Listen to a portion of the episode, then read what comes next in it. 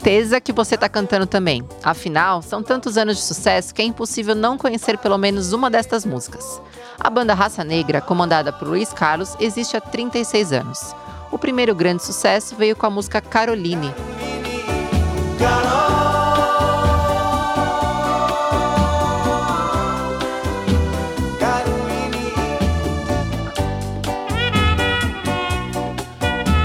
Que foi lançada em 1991.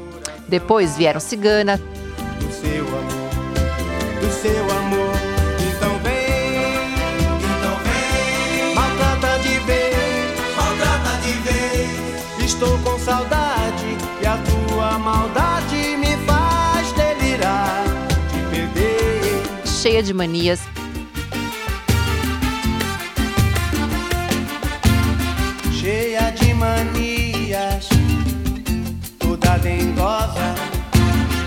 É tarde demais. O amor que eu te dei, o amor que eu te dei, o sonho que sonhei, o sonho que sonhei, isso não se faz.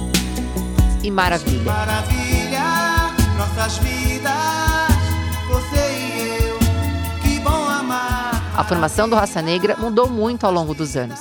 O Câmara Record vai mostrar como estão os ex-integrantes do grupo. Que estão fazendo Fena, Paulinho e Edson Café?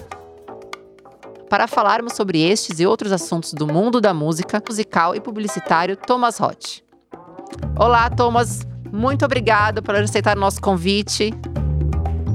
Eu aqui agradeço, Renata. Muito prazer estar aqui falando com você. É, agradeço muito o convite desde já. A gente que agradece. Thomas, a gente vai falar um pouco desse universo da música, mas eu queria iniciar o nosso papo, né? Como eu falei aqui no início, da banda, falando um pouco sobre a banda Raça Negra.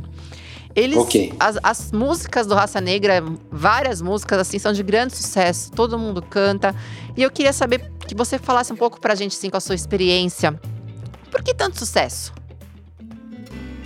Olha, na verdade, essa é a grande pergunta, né? O que é o sucesso? Como acontece o sucesso? O que faz um sucesso?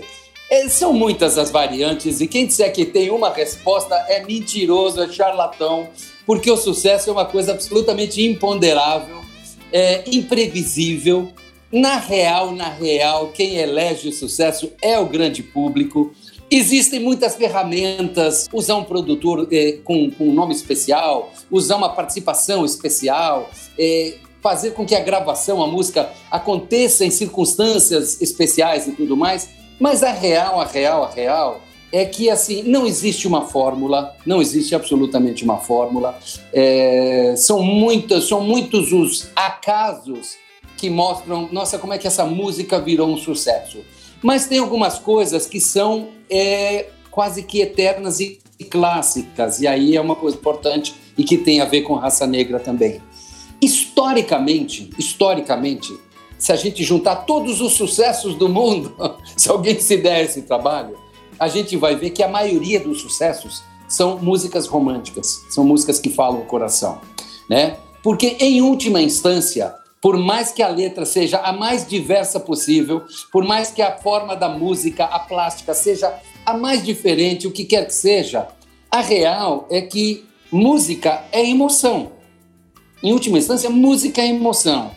E quando essa emoção fala mais do que falar o cérebro, mais do que ser uma letra inteligente, uma coisa irreverente, diferente, chocante, o que quer que seja, mas quando ela fala do sentimento do ser humano, aí é imbatível. E foi, sem sombra de dúvida, uma das fórmulas do, eh, do sucesso do, do, do Raça Negra. Você acha, você falou da, da emoção da música, né? Você acha que é uma, o segredo de uma música para ela atravessar gerações tá ligado então com essa música trazer a emoção? Olha, é, sim e não. E eu te digo por quê. Porque, na verdade, é, a gente muda, né? O nosso olhar sobre a vida, o dos nossos avós era diferente dos, do- do- dos nossos pais, diferente do nosso olhar é, e, e dos nossos filhos. Os valores mudam, é, a estética muda, a plástica da música, os ritmos, a letra, o contexto. Porque, de repente, a, a realidade do meu bisavô, meu avô, era outra. Ele estava preocupado com a guerra, estava preocupado com a guerra, estava preocupado com fome, com teto, ter um lugar para morar. De repente, não é a mesma realidade do meu filho, do meu neto, sabe? É, é, é porque exatamente é, a música traduz tudo isso, traduz esse sentimento todo. Mas, sim, quando de novo voltando à história da música romântica. Amor é amor sempre, né?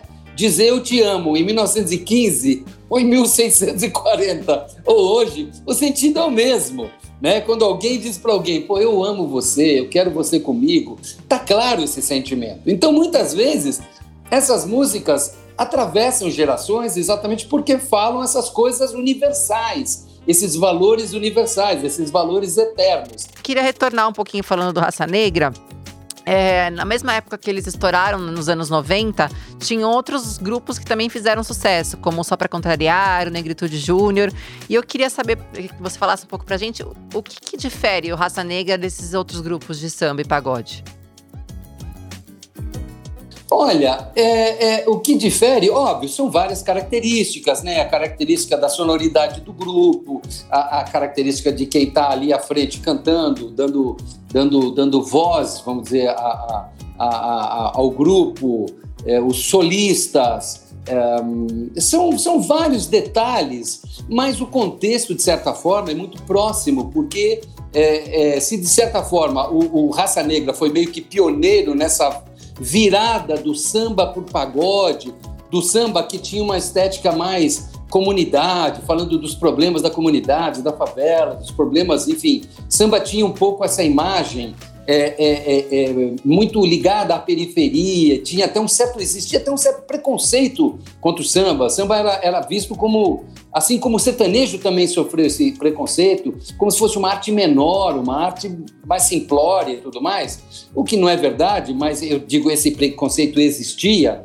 e eles conseguiram fazer com que aquilo virasse conseguiram introduzir o romantismo, música romântica e aquele pagode romântico e, e, e, obviamente, isso, as coisas não acontecem isoladamente. Então, no fim das contas, a, o Só para Contrariar, Negritude, também acabaram juntos, quase que criando um movimento, e foi uma fase muito profícua, muito, muito rica do pagode, do, do samba.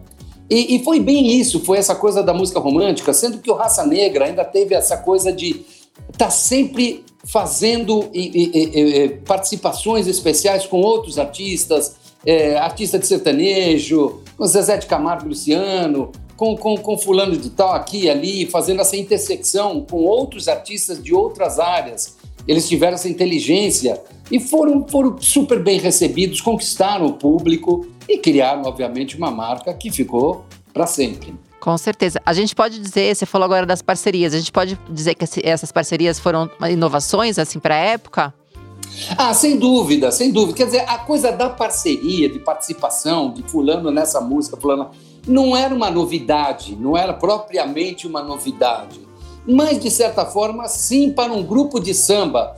Porque, assim, já começou, é, a novidade talvez tenha começado pelo fato de que eles cantavam outras músicas de outros gêneros em samba. Eles foram meio que precursores dessa onda. Muita gente navegou depois nessas águas, o Sambô e outros grupos que estão aí até hoje. Então tem uma coisa de buscar, meu, vamos dar mão aqui, vamos fazer uma grande corrente da música. Música não tem fronteira. Você passa esse recado de que música não tem não tem fronteira. Por quê? Por que, que eu não posso tocar essa música em samba, em rock, num ritmo sertanejo? Por que, que, por que, que eu, eu não posso cantar essa música dando a minha interpretação? Que é uma coisa muito original, né? Era muito original, principalmente à época, e, e muito simpática. E eu acho que essa também foi uma das formas que eles acabaram, foi um dos recursos que eles acabaram usando, não sei se propositalmente ou inadvertidamente, mas que também ajudou a conquistar, abrir espaço, torná-los diferentes do que já existia. Porque acho isso uma coisa muito importante, Renata. O artista tem que procurar buscar sempre que possível diferenciais, né? Por mais que eles tenham que ser verdadeiros, legítimos. Não adianta você querer ser diferente por ser diferente, ponto final. Mas você tem que buscar é, é, aquilo que cabe dentro de você, que é genuíno, que é verdadeiro, mas criar um diferencial. E eu acho que eles souberam fazer isso. Verdade. A gente é, presencia muitas vezes, inúmeras vezes, é, o vocalista das bandas seguindo uma carreira solo, né? Principalmente quando já tá no Isso. sucesso, se aproveitando. E aí, já vou agora emendar numa outra pergunta, então.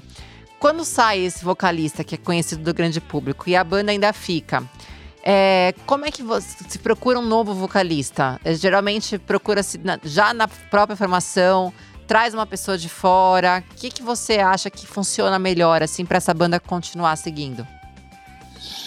Eu vou te dar uma resposta ridícula. Funciona melhor aquilo que dá certo. que não quer dizer nada. Na verdade, Renata, é difícil dizer isso.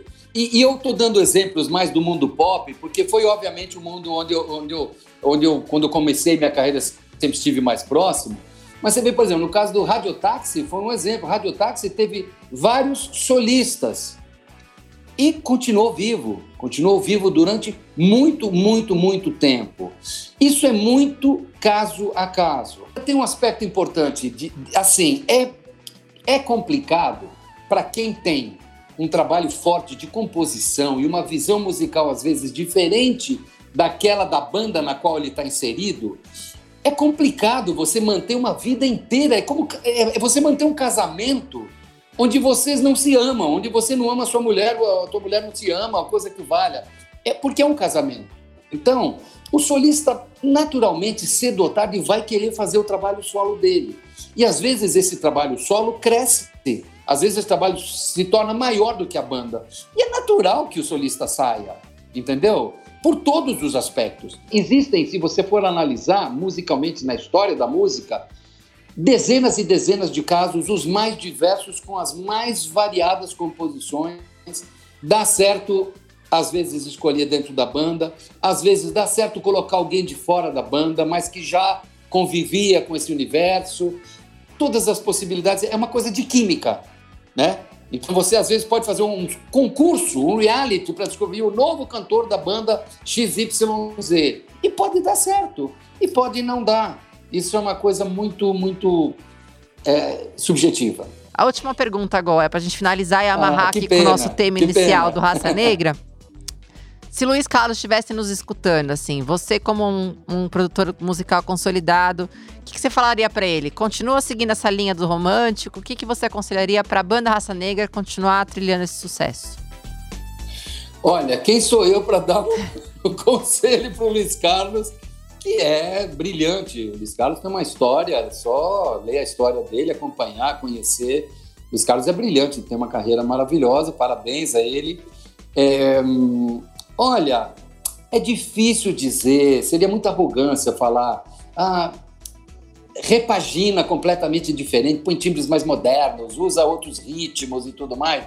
Quem diz que isso pode dar certo? Eu acho que ele tem que ser verdadeiro. Ele falar o que é que hoje.